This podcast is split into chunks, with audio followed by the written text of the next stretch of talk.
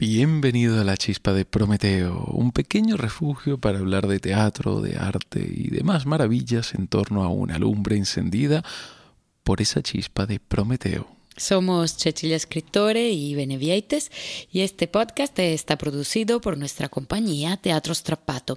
Suscríbete al podcast y compártelo con tus amigos, así nos ayudarás a llegar a más gente. Hoy hablamos de un bestseller del siglo XVII.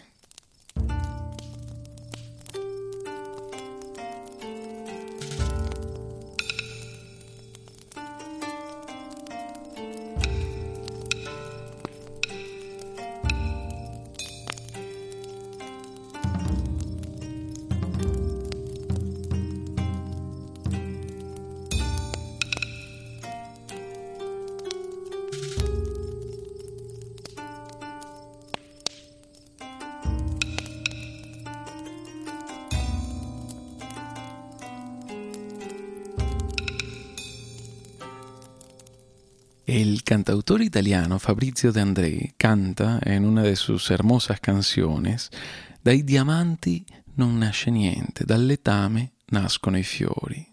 De los diamantes nada nace, pero del estiércol nacen las flores. Quizás esta sea una de las mejores frases para definir la relación del arte con su contexto histórico. En, en los tiempos de de máxima opulencia y bienestar, el arte nace como caprichosa, estetizante, complaciente con los potentes, en una palabra, nace estéril. Sin embargo, cuando la cosa se pone mal, cuando todo parece desmoronarse, entonces el arte renace con su fuerza primigenia, con su verdadera potencia, la de ser espejo del mundo y a la vez ser capaz de imaginar otros muchos mundos posibles. Es así como las grandes floraciones del arte en la historia suelen coincidir con tiempos de, estiércol en lo que respecta pues, a la economía, la política y por ende la moral. El autor que, nos acompaña en este episodio vivió en aquellos años complejos y, en ocasiones casi indescifrables en los que eh, dejábamos atrás el siglo XVI y entrábamos en un turbulento siglo XVII. Esos años en los que los escritores españoles encontraron su piedra filosofal y como grandes alquimistas que eran, alquimistas del espíritu, consiguieron crear el oro, un oro inmortal, hecho con tinta e imaginación, un oro que le daría nombre a un siglo, un oro que es cada vez más valioso por mucho que la mediocridad que reina hoy en día en, ciertos ámbitos intente devaluarlo.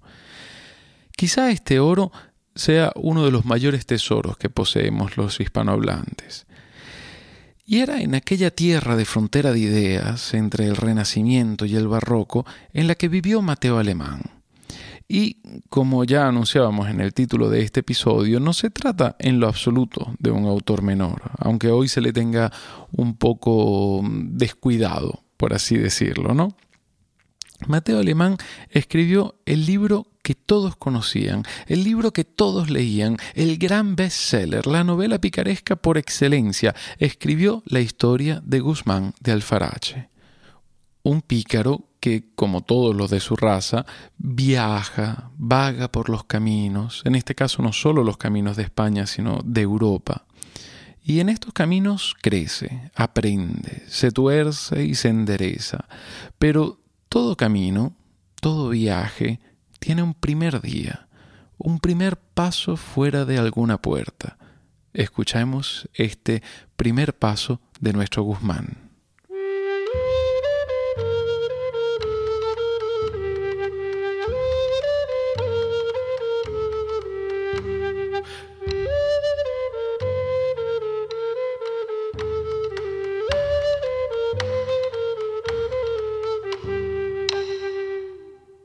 Yo muchacho vicioso y regalado, criado en Sevilla sin castigo de padre, la madre viuda, cebado a torresno, molletes y mantequillas y sopas de miel rosada, mirado y adorado más que hijo de mercader de Toledo o tanto. Hacíaseme de mal dejar mi casa, deudos y amigos, de más que es dulce amor el de la patria. Siéndome forzoso, no pude excusarlo. Alentábame mucho el deseo de ver mundo, ir a reconocer en Italia mi noble parentela. Salí, que no debiera, pude bien decir, tarde y con mal. Creyendo hallar copioso remedio, perdí el poco que tenía. Sucedióme lo que al perro con la sombra de la carne. Apenas había salido de la puerta cuando, sin poderlo resistir, dos nilos reventaron de mis ojos, que regándome el rostro en abundancia, quedó todo de lágrimas bañado. Esto y querer anochecer no me dejaban ver cielo, ni palmo de tierra por donde iba. Cuando llegué a San Lázaro, que está de la ciudad a poca distancia, sentéme en la escalera o gradas por donde suben a aquella devota ermita. Hice allí de nuevo alarde de mi vida y discursos de ella. Quisiera volverme, por haber salido mal apercibido, con poco acuerdo y poco dinero para viaje tan largo que aún para corto no llevaba, y sobre tantas desdichas que cuando comienzan vienen siempre muchas y ensarzadas unas de otras como cerezas. Era viernes en la noche y algo oscura. No había cenado ni merendado. Si fuera día de carne, que a la salida de la ciudad, aunque fuera naturalmente ciego, el olor me llevara en alguna pastelería, comprara un pastel con que me entretuviera y enjugara el llanto, el mal fuera menos. Entonces eché de ver cuánto se siente más el bien perdido y la diferencia que hace del hambriento el harto. Los trabajos, todos comiendo, se pasan. Donde la comida falta, no hay bien que llegue, ni mal que no sobre, gusto que dure, ni contento que asista. Todos riñen sin saber por qué, Ninguno tiene culpa, unos a otros la ponen, todos trazan y son quimeristas, todo es entonces gobierno y filosofía.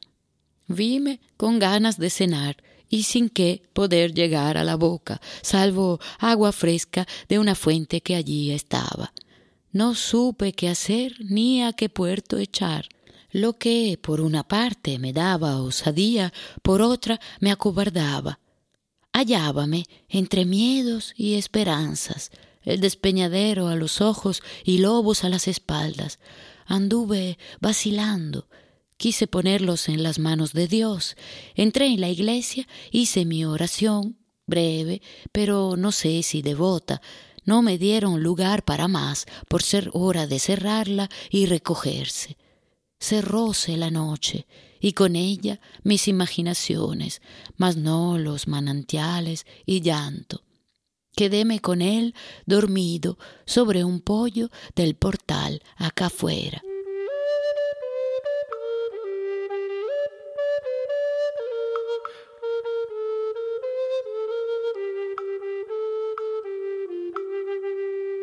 Este fragmento corresponde al inicio del capítulo tercero de la primera parte.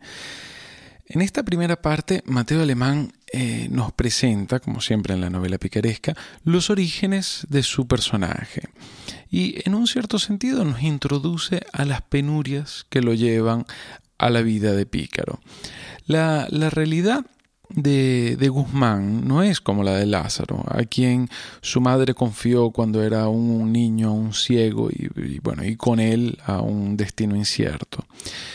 En el caso de, Guzmán, eh, él abandona su casa, se marcha de su patria, de su hogar, empujado por un deseo de ver el mundo. Aún así no estamos hablando de un personaje noble, ni mucho menos. Mateo Alemán se preocupa en contar en esta primera parte de la novela la baja condición de los padres del protagonista, ¿no?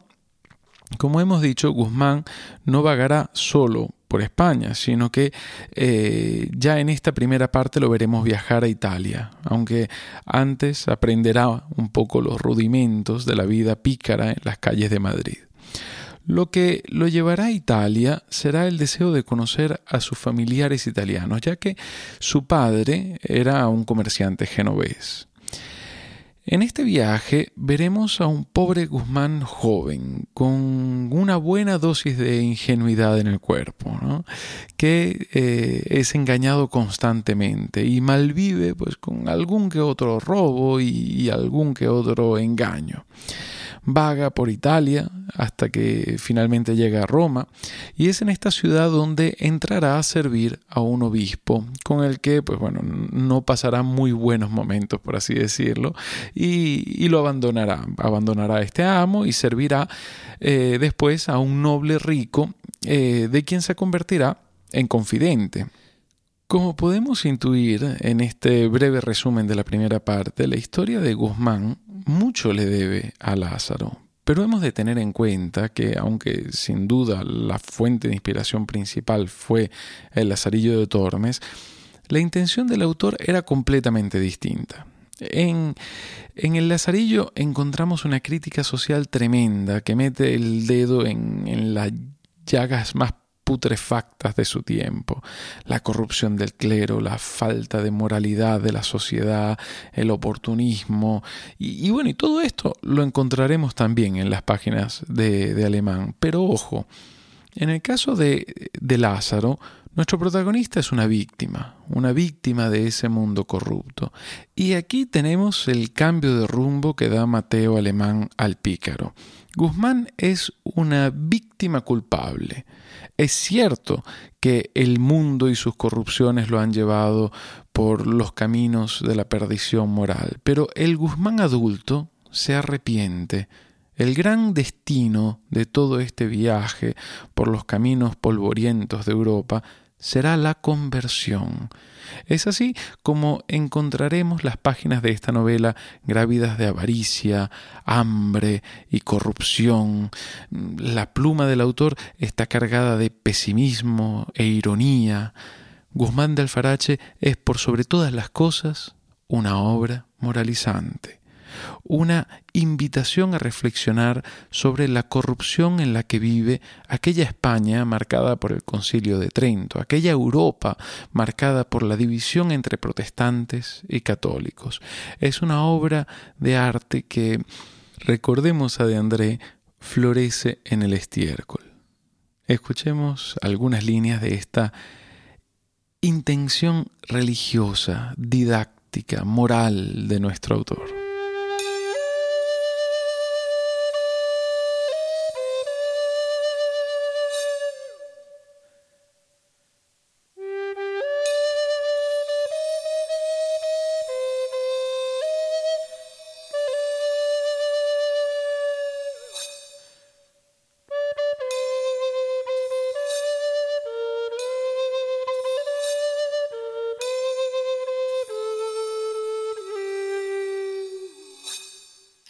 Diferencia entre buena voluntad, amistad y amor.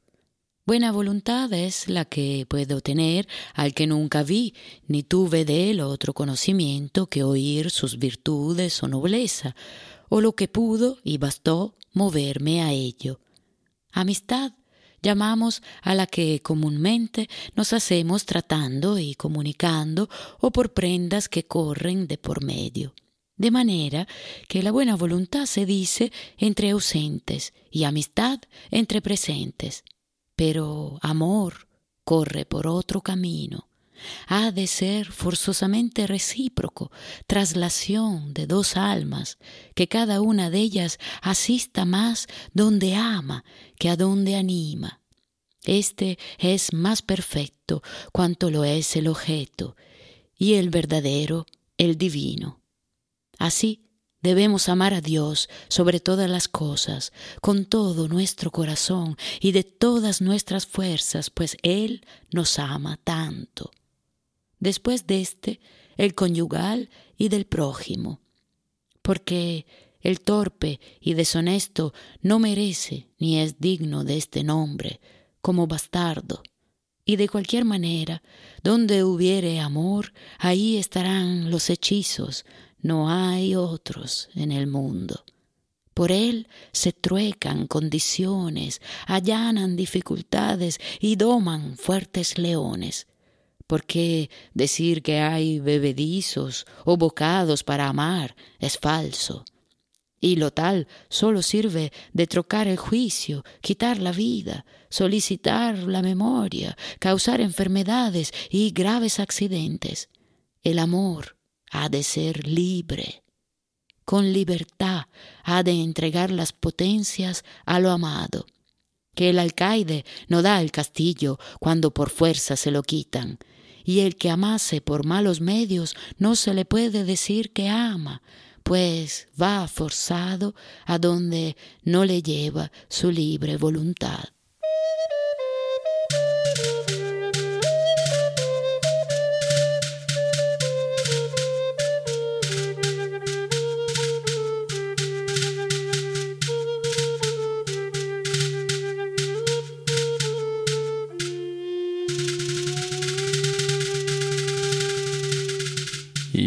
Es sin duda una visión de la libertad del amor que es fácil de compartir.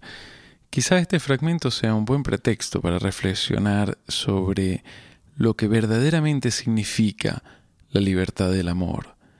Esa libertad que es tal en cuanto hija de la voluntad, de lo que se quiere, de lo que en un cierto sentido se ama, se, se, crea un interesante juego de espejos cuando se une el amor a la libertad. Y quizás no haya nada como un juego de espejos para experimentar de forma sencilla lo que es el infinito.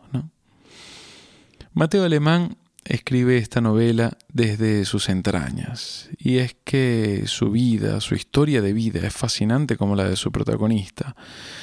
Como otros muchos artistas, el destino le tenía preparadas unas cuantas penurias y decepciones, a pesar de haber sido el autor más leído hasta la llegada del Quijote, Mateo Alemán poco pudo disfrutar de su gloria. Fue víctima de copias y no pudo llevar pues, la, vida holgada que merecía el autor de un libro eh, con tanto éxito editorial. A propósito de este tema, escuchemos el elogio que hace Valdés de la segunda parte de la novela.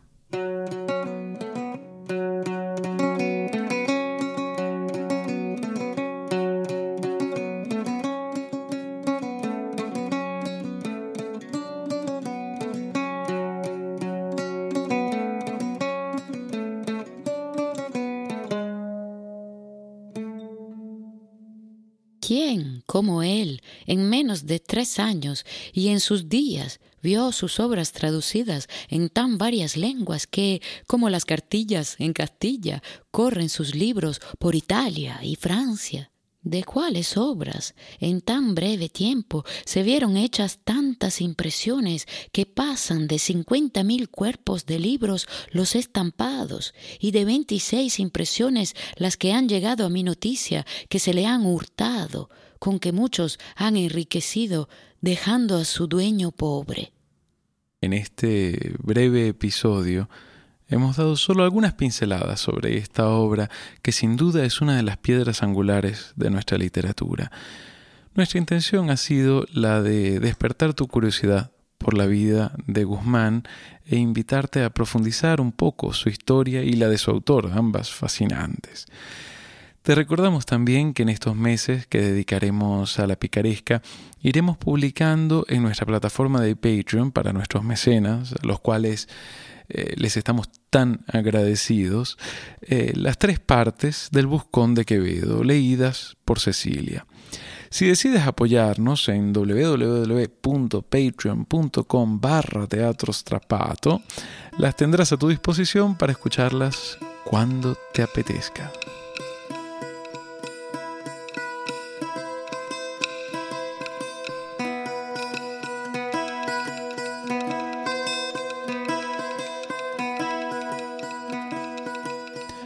Y cerramos con una de las citas más célebres de nuestra novela de hoy. Debe desear todo hombre vivir para saber y saber para bien vivir. Y nosotros no podríamos estar más de acuerdo. Si te suscribes a La Chispa de Prometeo, ayudarás a que nuestro programa pueda llegar a mucha más gente. Para que esta lumbre se mantenga encendida, puedes sumarte a nosotros en Patreon. Somos Teatro Strapato y nos puedes encontrar también en Facebook e Instagram.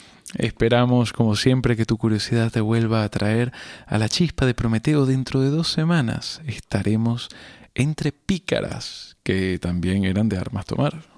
Por el momento os deseamos unos días con muchas chispas y fuegos maravillosos.